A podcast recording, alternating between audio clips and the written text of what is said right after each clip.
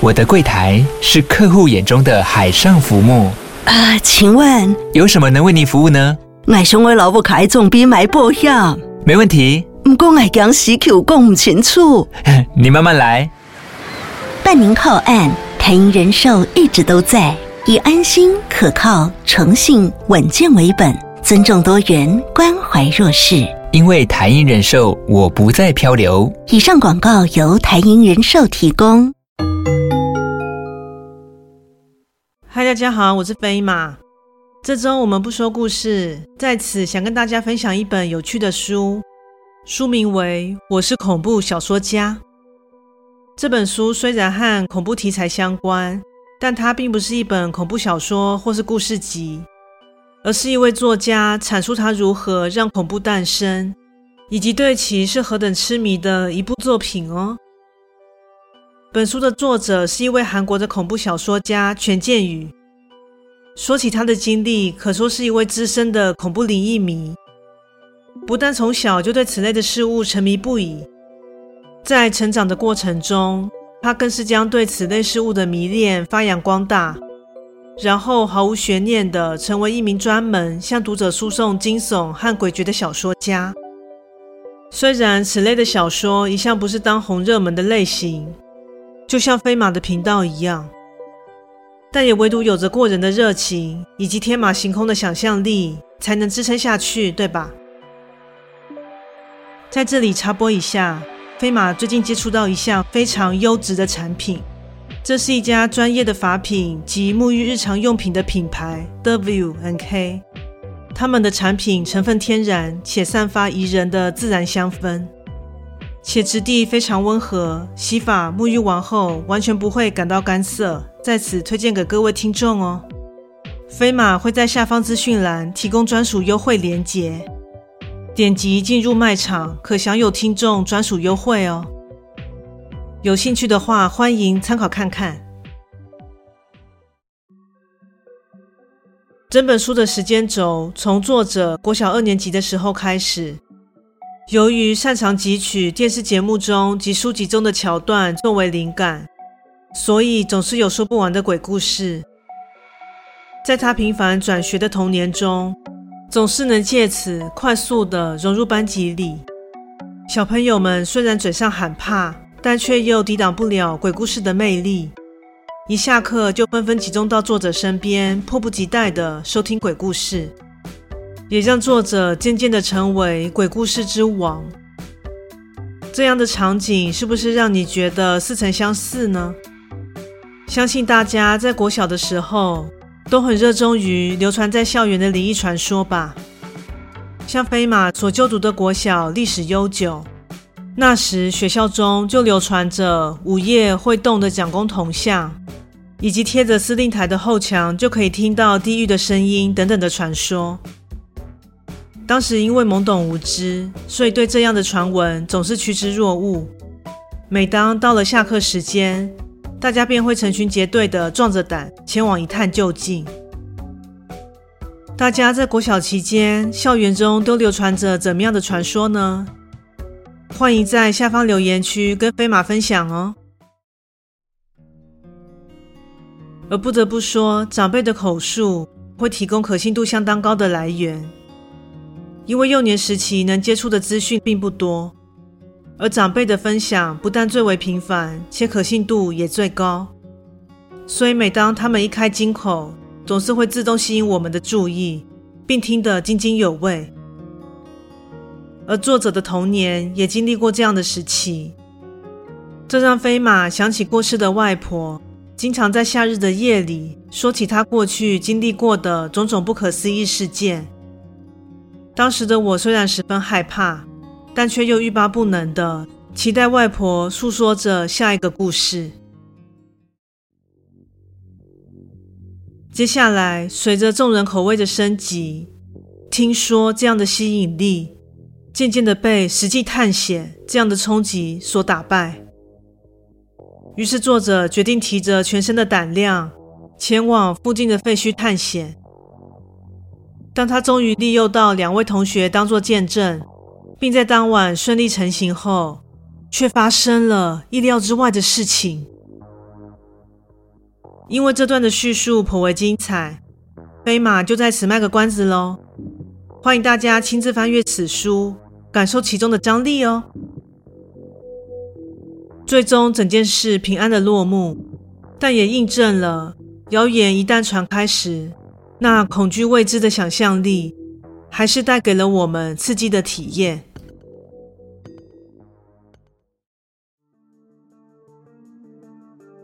之后，作者以第一名的成绩考上了国中。即使从国小六年级跨入国中一年级的领域，才不过仅仅一年，但对他而言却是一场不小的冲击。因为不但身边的环境变迁、课业压力的倍增，更因为遇上了青春期的作祟，因而让作者身心均产生了巨变。而那时，也正是韩国有名的悬案——青蛙少年失踪案发生的不久之后，所以让一些耳熟能详的都市传说变得十分具有说服力。飞马曾听说，人们会经历一些不可思议的现象，有时是因为当下的身心灵状况，或是当时自身能量较为低迷的时候，也比较会吸引到低磁场的存在之类的。而作者在此时所面临的压力，就是大家都曾经历过的升学。但也是在此时，他开始有了想成为小说家的想法，因为这真的是最接近捉鬼猎人之类那种梦想般职业的存在。虽然飞马认为这种行业一点都不梦幻，就是了。下一个阶段，作者的人生又进入了另一个大转折。这次竟是因为身体真实的病痛，因此休学，过上在家自习和前往补习班学习的生活。虽然状况看似急转直下，但实质为柳暗花明又一村。此时，作者转而从补习班形形色色的社会人士中，学习到了课本上学习不到的知识。最让人捧腹大笑的部分，就是如何以未成年的身份成功租借到恐怖电影《十三号星期五》的经验。书中生动地描写出当时执行任务的心路历程，从一开始的紧张万分，到如入无人之境的顺理成章外，此时期的他更是借由这部电影，成功扩张对于恐怖的新境界。让被升学压力埋没的对恐怖的渴望重新复苏，并又从中挖掘了更深一层的感受、畅快感，甚至进而带来欢笑。我想，这亦是在恐怖惊悚中所意外产生的不同效果吧。即使在这段时间，作者经历了诸多身心上的不如意，却意外的在恐怖电影中得到了心灵上的慰藉。让他度过了极易走偏的中辍生时光。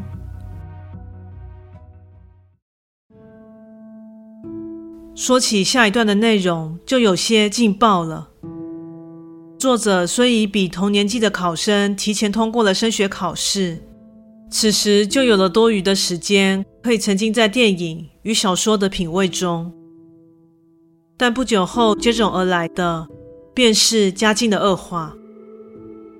而在有限的时间与财务紧迫的双重夹击下，他毅然决然地决定去尝试某份常人难以招架的工作。至于是什么工作呢？详情请见本书哦。飞马不得不说，这段经历描写的相当具有临场感，非常引人入胜哦。而本以为可以招架的他，最终还是无法战胜最原始的人性。也让他真实感受到现实与电影里的差距。而这段时期，他受到史蒂芬金等作家的作品所启发，加上在打工期间经历了一段惊险的经验，也让他明白许多小说所展现的和欲传达的调性，都是源于作者自身的情感和理念，也让他思索是否开始认真写作。而最终使他茅塞顿开的，也是最终决定成为小说家的契机，是在看了大家耳熟能详的作品《七夜怪谈》后，作者才终于有了如何将恐怖具体传达给读者的指标。这也是在正值十九岁的他所得到的莫大收获。在二十四岁那年，作者终于上了大学。